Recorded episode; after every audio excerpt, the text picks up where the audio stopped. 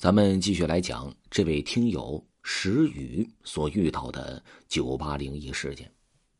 上期来讲了，说这个女的呢已经被一个七八十岁的老汉上身了，而且呢这老汉说还要娶这位姑娘。当时这男的就不乐意了，就要去拿这个香，而且呢是叫我去拿这个香。我快速跑到一楼大厅，到关公像那里拿了三支香。我赶紧跑回来给那男的。当时啊，我也说不出来我是什么心情，反正是挺忐忑的。只见他双手平和，十指紧扣，念着那三支香，念念有词。我也不知道他念的是什么，一点都听不懂。但是呢，说实话啊，在这个酒吧的黑黑的灯光之下，他的上身和脸上的时候，此时微微泛红。咱也不知道是因为这个呃酒精作用啊，还是被那女的给气的。又或者呢，是他拿着香，身上起了其他的反应。反正呢，这男的的身上啊是微微泛红了。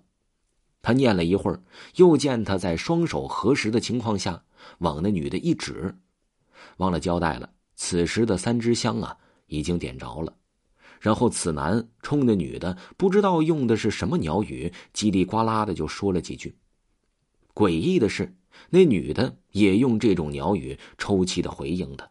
他一会儿啊，还拼命摇头，叽里呱啦的说。那男的怒道：“说好，既然三支香请你不肯走，那你再拿九支香来。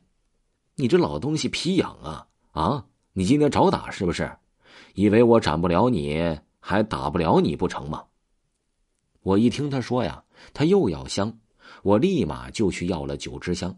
回来刚一进门，就见到我们主管右手拿着八角杯。就是喝洋酒用的杯子，来到了我的跟前把杯子交给我，顺势左手接过九支香，同时呢还吩咐我，赶快去关公像的香炉那儿接过香灰和打一扎热水，跟拿一些热香巾过来，叫旁边的包厢服务员帮忙快去。我急忙应了一声，就跑去找这个包厢喊人帮忙了。不一会儿，这些东西就全部都被拿到了包厢里。我进到包厢，还听到那女的惨叫声，说了：“说不，求求你了，你别赶我走，我真的只想娶她。”男的说道：“你怕不怕我把你给告上天呢？”“啊，不，不要，不要，我怕呀！求你不要赶我走了，我真的只想娶她。”女子呜咽道。男子大声说道：“拿热水、热香巾、香灰来。”我赶紧拿到了他的面前啊！我此时屁颠儿屁颠儿的，他拿着香灰倒的一些在这个热毛巾上，然后他右手做了个三足鼎，倒扣住香巾。他此时左手是托着香巾的，口中念念有词，然后呢平放香巾在桌中间。又见他点着九支香，双手平和，十指闭目，啊，口中又念念有词。一会儿就发生了不可思议的一幕。只见此男念完，双眼一睁，竟然将双手横抵住香的两头。此时的香头还是点燃了的，他好像不怕烫似的。就见到他一合再一搓，拿九支香，竟然让他给搓成一团。然后他左手握住香团，也就是原先的九支香，往桌子中间香巾一拍，啪一声，那用钢化玻璃做的桌面竟然被他给拍凹了下去。桌面出现了蛛网状的裂痕，看到这儿，真是把我给惊呆住了。